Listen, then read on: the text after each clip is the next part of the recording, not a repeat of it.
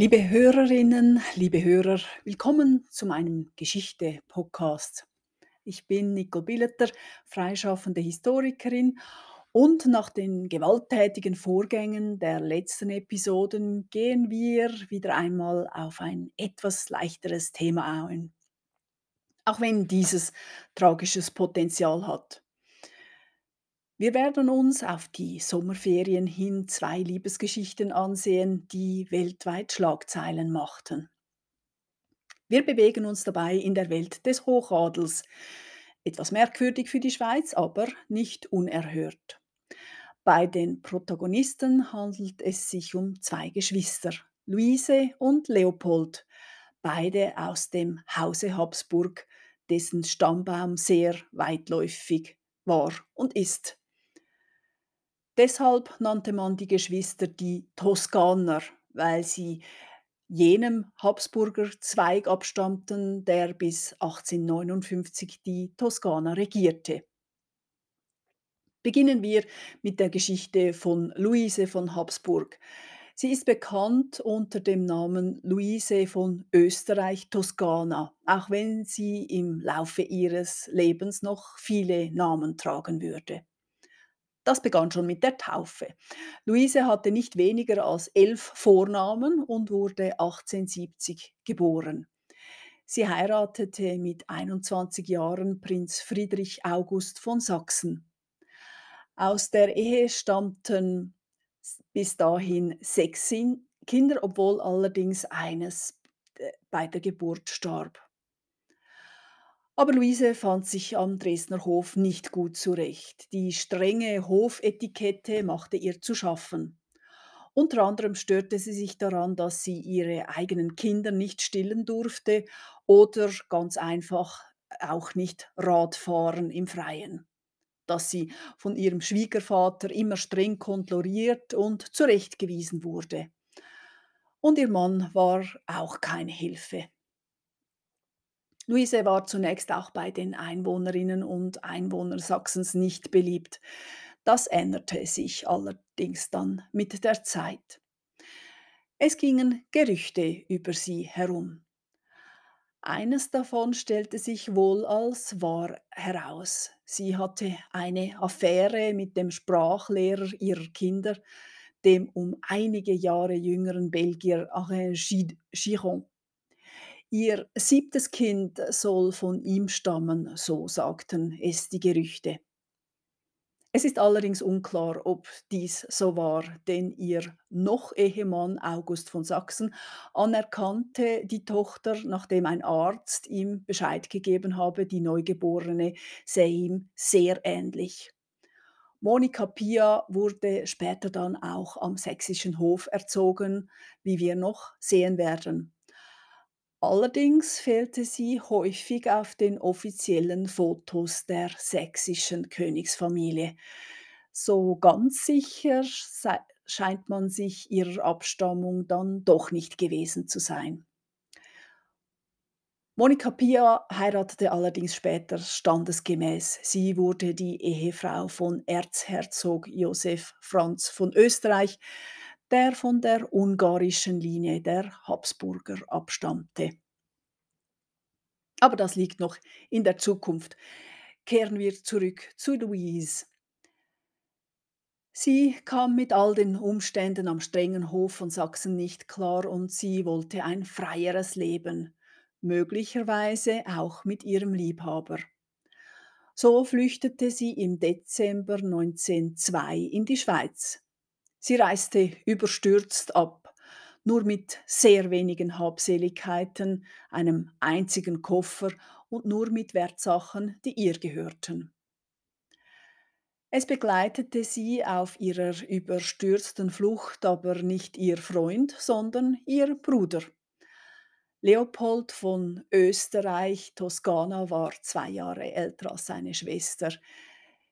Ihn verband im Jahr 1902 mit ihr ebenfalls der Wunsch, mit seiner Herkunft und seiner Familie zu brechen. Auch er handelte aus Liebe. Damit wir aber nicht auf Abwege kommen, berichte ich über Leopolds Leben später ausführlicher. Momentan waren die Gesch Geschwister nun also zusammen, Luise und Leopold. Er traf allerdings im Schweizer Exil dann auf seine Freundin Wilhelmine Adamovitsch. Sie alle kamen für den Moment im mondänen Hotel Bellevue in Zürich unter. Das Grand Hotel Bellevue, 1856 erbaut, gab dem heutigen Platz auch seinen Namen und es war eines der besten in Zürich. Allerdings erkannte zunächst niemand die zwei Hochadeligen im demokratischen Ort. Die erste Nacht nach der Flucht war offenbar nicht angenehm für Luise. Sie beschrieb, dass sie sich in den Schlaf weinte und erwähnte, dass es keine Dienerinnen gäbe, keine seidenen Nachthemden, keine feinen Düfte aus Silberflakons. Uns mag es heute erstaunen, aber Luise erwähnte ihre Kinder da mit keinem Wort. Sie hatte sie ja auch zurückgelassen und ich vermute, sie hatte keine Illusionen darüber, wo diese Kinder aufwachsen würden. Dieses Risiko wird sie eingegangen sein, um persönlich frei zu sein. Dass die Kinder, die die königliche Linie der Sachsen weiterführen mussten, am Hof aufgezogen würden, das war ja sicherlich auch ihr klar. Abgesehen davon, dass damals der Mann alle Rechte in der Familie hatte, es wäre auch für eine bürgerliche sehr schwer, wenn nicht unmöglich gewesen, sich juristisch dagegen durchzusetzen. Möglicherweise erwähnte Luise die Kinder nicht, weil sie schon mit dem Kapitel abgeschlossen hatte oder nicht näher darüber nachdenken mochte. In ihren Memoiren allerdings beschrieb Luise immer wieder, wie sehr sie an den Kindern gehangen habe. Außerdem schrieb sie später auch nieder, dass sie nur wegen ihres Schwiegervaters das Königreich verlassen habe, nicht etwa, weil sie ihren Mann nicht gemocht hätte. Sie habe angenommen, in der Schweiz zu bleiben bis zu dem Tage, wo sie Königin sein würde, also nach Dresden zurückkehren würde. Wie bei allen Erinnerungen scheint Luise das eine oder andere wohl etwas geschönt zu haben. Das passiert uns ja allen. Am nächsten Tag nach der Flucht im Dezember 1902 kam denn dann der angenommene Liebhaber, der Privatlehrer André Giron in Zürich an. Und nun wurde es am Ort doch bekannt, welch illustren Gäste in der Stadt waren. Allerdings war die öffentliche Meinung, wenn man nach den Zeitungen gehen kann, nicht gerade begeistert von ihnen. Vor allem, weil sie in ehebrecherischer oder mindestens in unangemessener Weise ihre jeweiligen Gefährten mit im Hotel einquartiert hatten. Die vier zogen weiter. Sie reisten nach Genf, was damit zusammenhängen könnte, dass Genf liberaler war, was Ehen anging. So wurde dort seit langem Ehebruch nicht mehr strafrechtlich verfolgt. Das kam vor allem Luise zugute. Die vier wohnten im Hotel d'Angleterre, auch in einem sehr luxuriösen Hotel. Sie mieteten vier Zimmer an und sie schienen die Zeit als frei wahrgenommen zu haben. Luise schrieb nun äh, von dieser Zeit in ihren Memoiren, dass sie vor ihrer Reise in die Schweiz noch kein Verhältnis mit dem Stra Sprachlehrer gehabt habe. In der Schweiz habe es sich nun aber abgezeichnet, dass ihre Feinde sie ins Irrenhaus abschieben wollten. Da sei ihr als einzige Lösung nur eingefallen, sich zu kompromittieren. Das würde dann eine Scheidung auslösen und sie würde vom Hof wegbleiben können. Sie habe eine Weile gebraucht, bis sie darauf gekommen sei, Giron dafür zu benutzen. Man habe schließlich schon immer Gerüchte über sie gestreut, aber sie habe nie darauf geachtet. Ich zitiere aus ihren Memoiren. Ich wusste wohl, dass man mich geheimer Liebesaffären beschuldigt hatte. Und ich war außerordentlich darüber amüsiert, wenn ich die Klatschgeschichte hörte, da ich nirgends ohne meine Hofdame hinging und stets dasselbe Gemach mit meinem Gemahl teilte. Solche lächerlichen Lügen schienen mir kaum einer Widerlegung wert zu sein. Aber nun erinnerte ich mich an jemand, der in impulsiver Art geschworen hatte, sich meinen Diensten zu widmen, gleichgültig wann und wie ich es verlangte. Dieser war Monsieur Giron. Er hatte schon damals, als er Dresden verließ, um allen Verdächtigungen den Boden zu entziehen, selbst im Augenblicke der Empörung noch in ritterlichem Mitleid mit mir jene Versicherung abgegeben.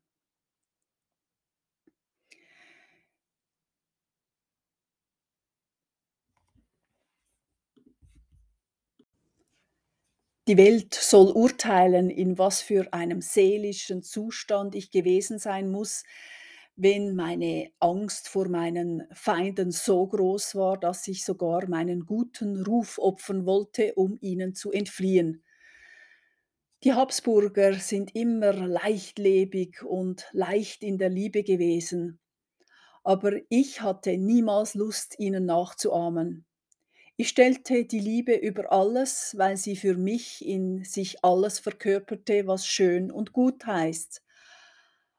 Aber ich habe nie daran auch nur im Traume gedacht, meinen Gemahl zu hintergehen oder den Kindern gegenüber die schuldige Ehrfurcht zu vergessen. Ich war mir wohl bewusst, dass, wenn einmal der Schritt getan, er nicht mehr rückgängig gemacht werden könnte.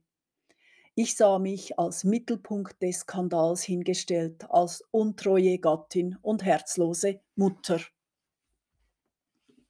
Zitat Ende.